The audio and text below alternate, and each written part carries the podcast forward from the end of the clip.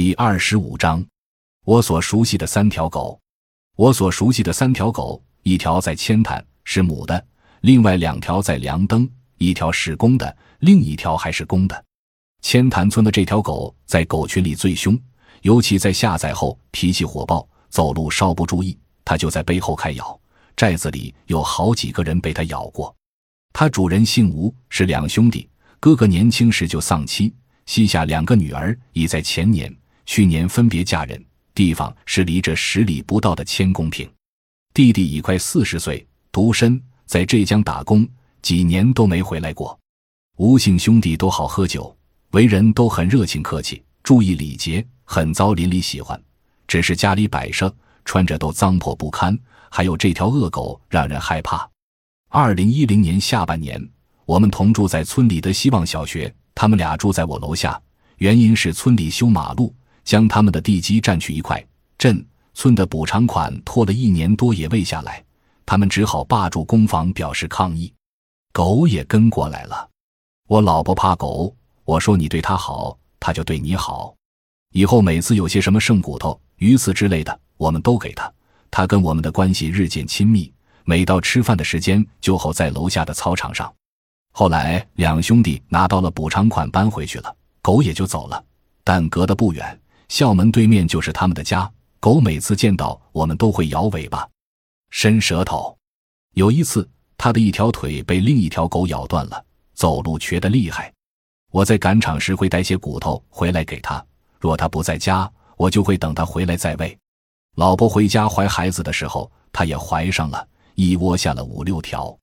前两年他经常会怀上，那时我大部分时间在梁登，有时到千潭来，就看见他不是下垂个大肚子，就是一群小狗用嘴去叼他那几个又黑又细长的奶子。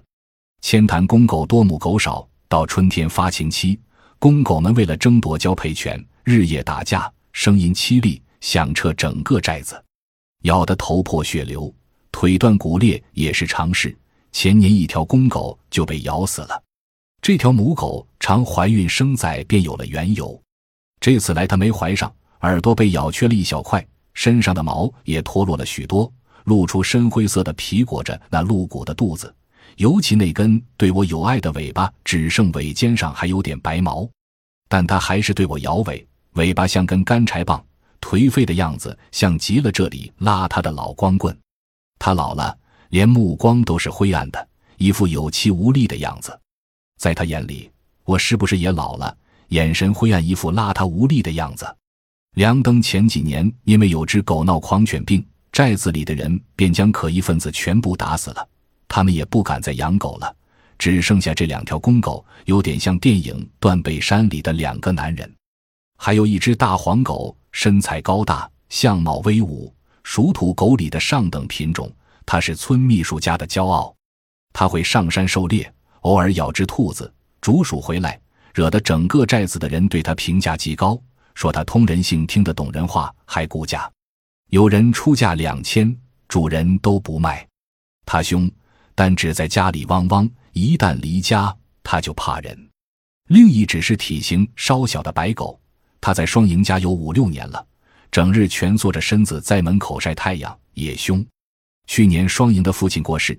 三年陪伴在床头的双赢终于得以解脱，在四十一岁时网恋了一个云南女子。几经交流，他为了下半辈子的幸福奔去了云南，母亲也只好搬到山江镇的女儿家里住。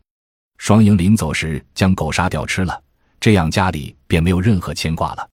但那大黄狗就孤独了，我经常看见它徘徊在双赢家的门口，发会愣才走，那样子好失落。在这偏远的村落。找不到伴，它才是真正的单身。它不像我们可以串门说话，可以去外面找伴，甚至可以去解决性压抑。他呢，春天来了，找谁发情？他又不会手淫，又不会找人说话，他真是值得怜悯。